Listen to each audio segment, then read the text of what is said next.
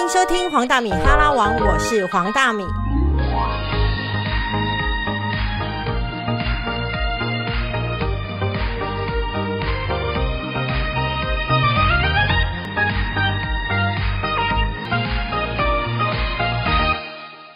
今天呢，我们邀请到的来宾让我心情非常的好，因为是老朋友大师兄。大师兄好，大家好，我是大师兄。只是可以跟他讲一下，比如说你的工作大概是在干嘛？哦，现在哦，我我之前是做接体员，就是在殡仪馆负责遗体接运的工作，这样。那现在是刚好今年七月被调到火葬场了，所以就工作环境换了，对啊。那一样啦，一样就是在殡仪馆工作的工作人员这样。那比如说做接体员跟在火葬场的工作内容有什么不同啊？哦，接体员就一个病一个活的，很极端啊。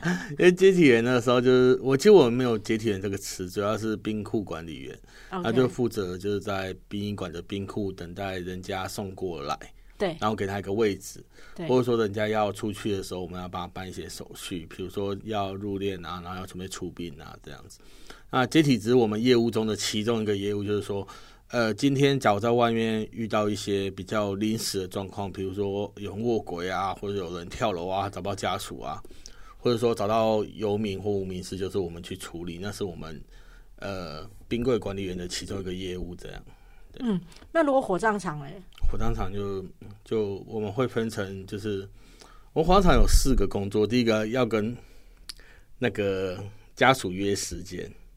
比如说今天很多人，就比如说今天要出殡嘛，他订九点的路，可是他不一定会九点到，他可能公祭弄到很晚，然后九点半干嘛的，可会影响到下一个人的火化时间，所以我们就要有个人不停的打电话催他来，说你到底要不要来？你不来的话，可能就没办法烧，你要隔天烧，等要给他压力，不然的话会影响到后面程序的进行。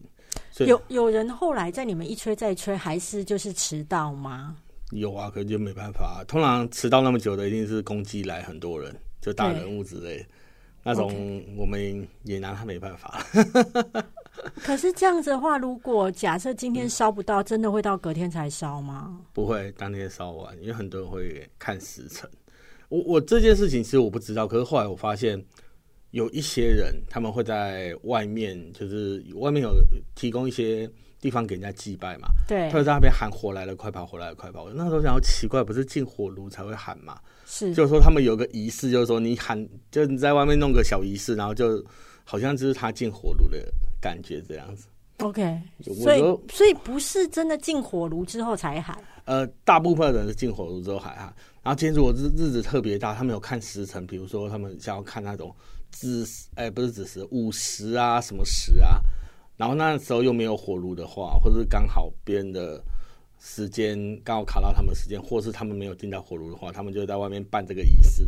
啊，办完之后什么什么时间进去都没差了，反正他们是他们五十有办那个仪式就好。就是那个仪式对他而言，就是等于他有准时在那边火化了。对，因为我之前还有一次，他们是定十一点的火炉嘛，可他们师傅告诉他们要十一点以前进。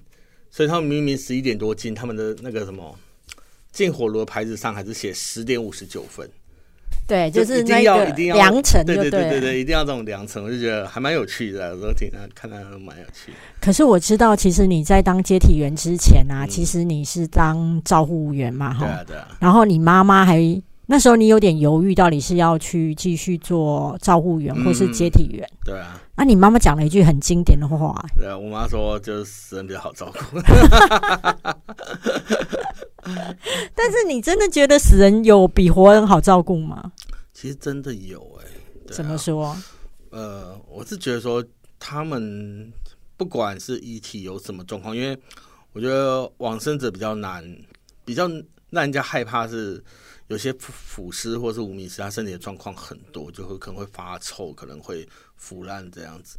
我觉得再怎么样的状况，也没有那种家属常常在刁难你。就是我在做看护的时候，家属常常会来这边，就有时候念东念西来的好啦，就至少我去照呃把他那个往生者接回殡仪馆的时候是不用被人家念的 感觉，对啊，了解。嗯。我知道说当时候你会想要去殡仪馆，是因为你爸爸过世嘛？嗯。那你爸爸过世的时候，嗯。其实以你爸的劳健保费嗯，是可以办一场葬礼，其实没有办法，因为我爸没有办法。我爸很久很久没有保那个劳保了，那他国民年金那个时候要补补前面没有缴的，然后后面才有那个国民年金的补助嘛。然后我算一算，其实补前面没缴就已经超过那个，殡葬费，对啊，那所以后来没办法。那其实那时候我刚好，哎、其实那时我爸往生前很巧很巧，往生前几天我刚好从医院离职。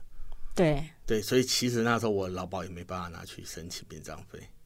哦就是说你已经从医院离职，嗯对，所以你的劳保是没有办法去申请爸爸过世的殡葬对，费。不然劳保三个月以我家的劳保薪资的话，我那时候保四万多最高，对，那我妹只保两万多，所以那时候用我妹的劳保去申请殡葬费，就是呃劳保投保金额的三个月就是六万块，六万多块这样子。对那，假如今天以我那个时候当看护的劳保去申请，应该是十二万多这样子。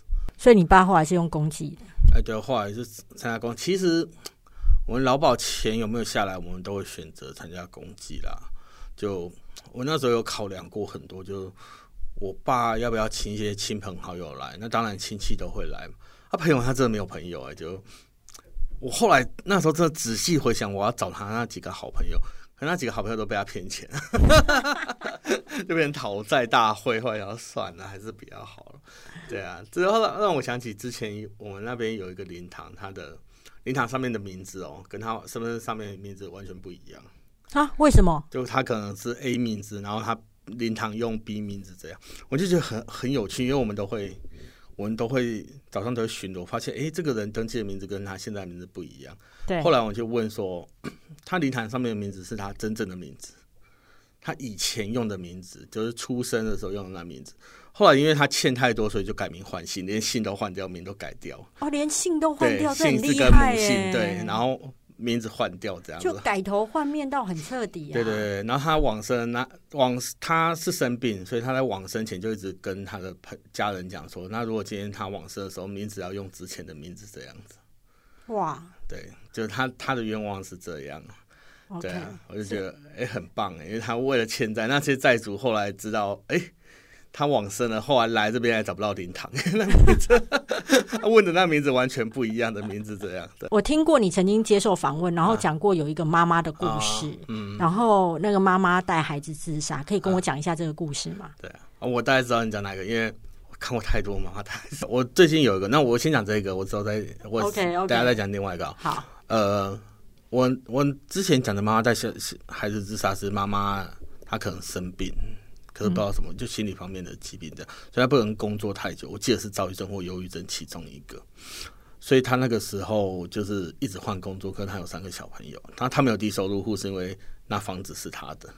OK，他们住的房子，哦，那时候就接十几平，就是十来平，很小，很小都，是堆满的一些东西啊。那他是一个人带着三个小朋友一起烧炭，那最小的小朋友被救起来，然后两个小朋友走掉，他也走掉，三个人走掉这样子。啊很可怜呢。我我真的是觉得蛮可怜，可是，然后有时候可怜看太多，那其实反思过来说，我们要怎么去帮助他，其实我也想不到办法，因为这些人都不太会，或者说他们真的有有有球员，可是不知道向谁球员或干嘛吧。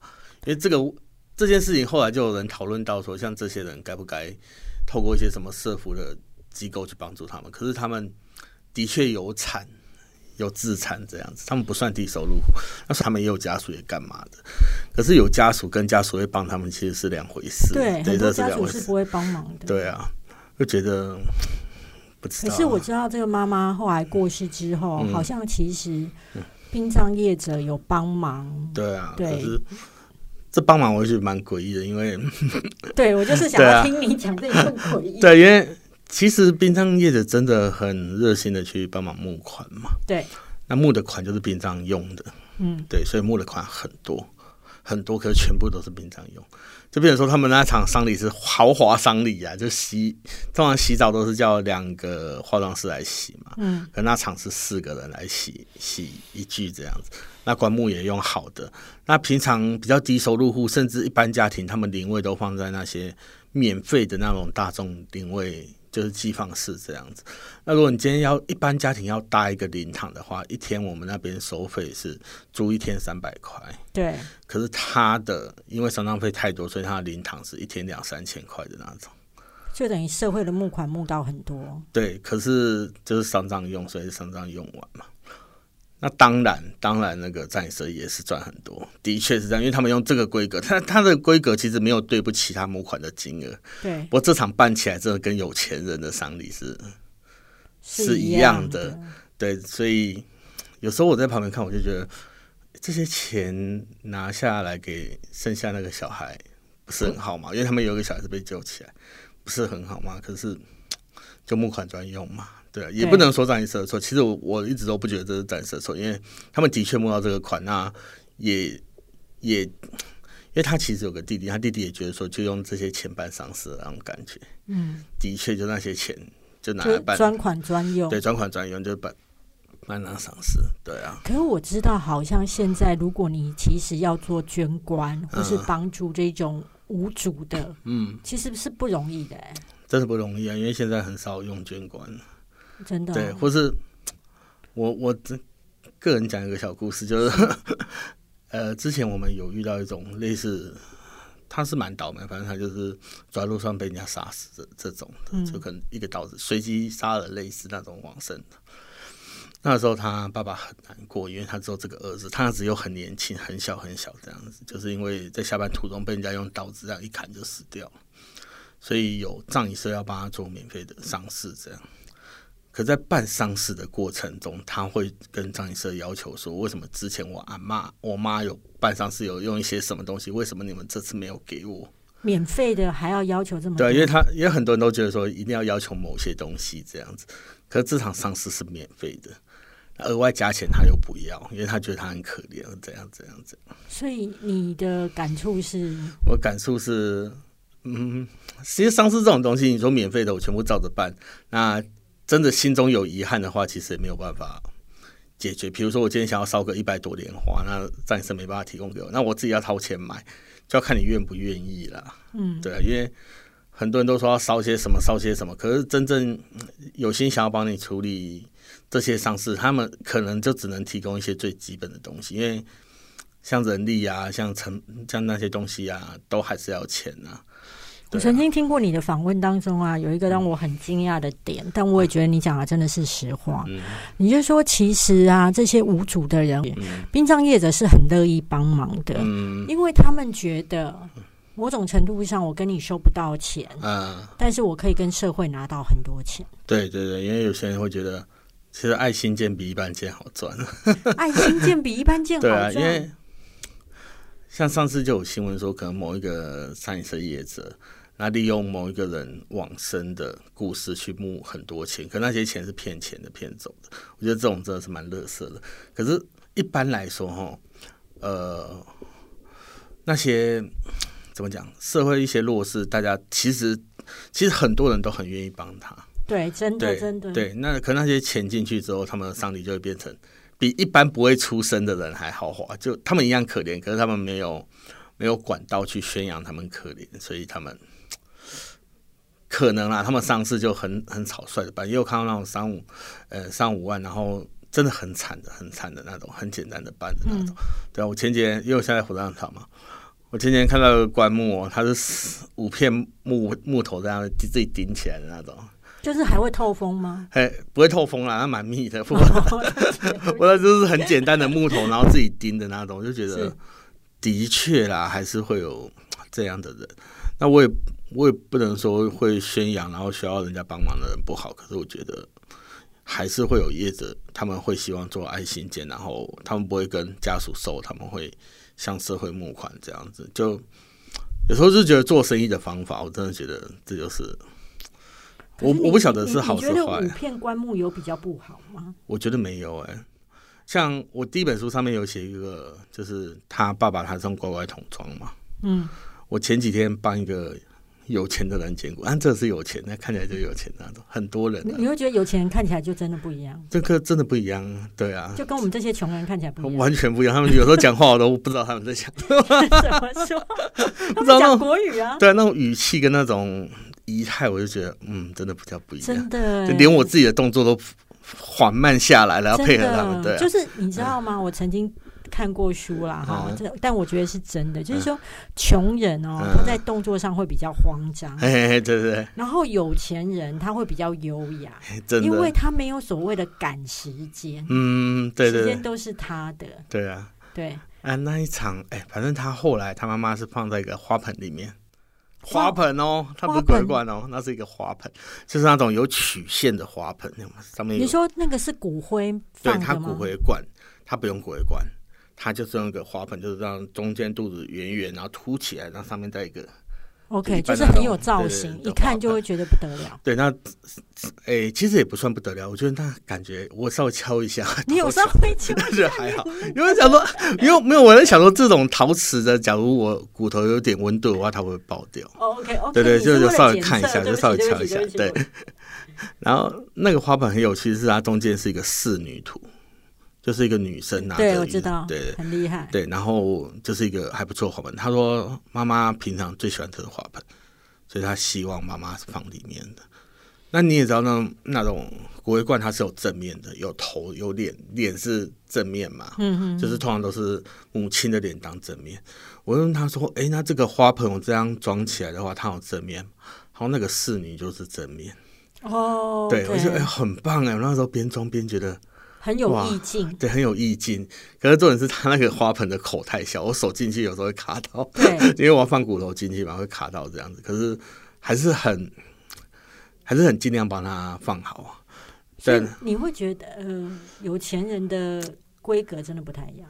对啊，就真的不太一样。那后来装好之后，为什么知道他有钱？是他放了很多金饰。就放完之后，他上面就问我说。我妈妈生前很喜欢这条项链，那我要怎么放进去？我跟她讲说，这个通常放进去就不会打开。然后我我没有打开，我没有打开，我只是想放放几个金饰进去而已。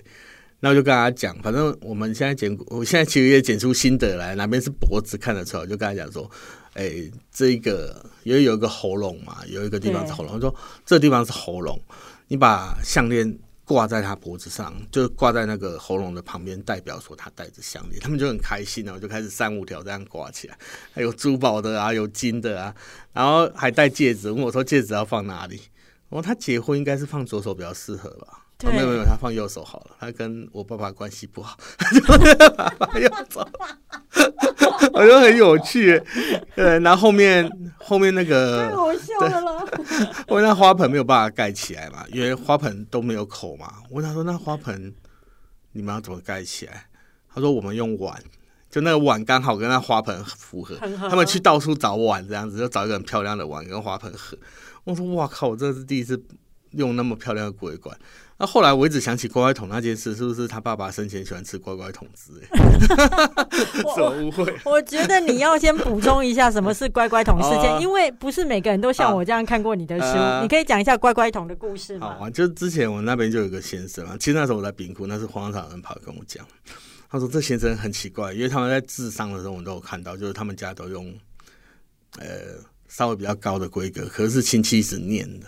对，就是念念念，他们说哦，好了好了，就照你们一次说，然后就弄得比较好的规格这样办。办到后来要火化的时候，亲戚都走掉了，他们他才拿一个乖乖桶出来说：“哎，我骨灰罐真的没卖，然后我用乖乖桶装我爸这样子。”对啊，所以我就觉得很有趣。他就是有念他才会做，没有念他就不会做。那能退的就快退了。对啊，不然通常我之前遇到一个蛮有趣的，反正他就占一费用先讲好嘛，大概十来万。然后后来他就。自己去外面买个骨灰罐，很漂亮。就他自己去网络上看到一个骨灰罐，很漂亮。对对，他要跟代理社说：“哎，那骨灰罐我想退掉，然后我用这个骨灰罐这样。”但是说没问题啊，退掉没问题啊。可是我们当初哈，这个骨灰罐是赠送的，所以你退的话，加起来是一样的。因为他有一些代理社其实明细不会给人家列的很清楚，他就直接一个说：“我办这场八万、十万，就先喊。”他喊完之后，人家要加东西，他们加钱；要退东西，他们说：“哦，没有，这个是送的啦。OK，你刚刚讲到骨灰罐，我突然就觉得很有兴趣。你看过多少就是让你觉得印象深刻，或是各式各样的骨灰罐？哦，其实我们都遇到印象深刻，大家都会把它拍起来。啊，真的对啊，因为有些好漂亮的，有些是方的，然后有一些方的就好像酒瓶的那种，有没有？做的像那种 S O 那种对大酒瓶啊，我觉得好棒哦。如果用真的酒瓶来装，那更好啊。那口要开很大，给人家放骨灰罐这样子。然后有琉璃的啊，然后就我印象最深的就是一个类似表的盒子，手表装手表的盒子嗯那种，它用来装骨灰的，因为那是一个小朋友。OK，对，那是一个小朋友，他就全全部都装在那盒子里面。对，其实真的印象很深刻，因为小朋友要捡骨的很少很少。对啊，愿意把它捡回去也蛮少，因为死胎死产，小朋友捡骨是不多的、哦。因为小朋友要进塔什么的，假如你今天出生一个月死了，那塔位又很贵的话，很多人都会叫葬仪社处理掉。OK，那怎么处理掉？嗯，这就不能讲，对不起。没有啊，只是就有有有时候啦，要看乐视桶越来越高而已。我没讲，我什么都没讲。对，了解，非常感谢大师兄今天来跟我们分享。那我们待会再录下一集，先谢谢大师兄。谢谢。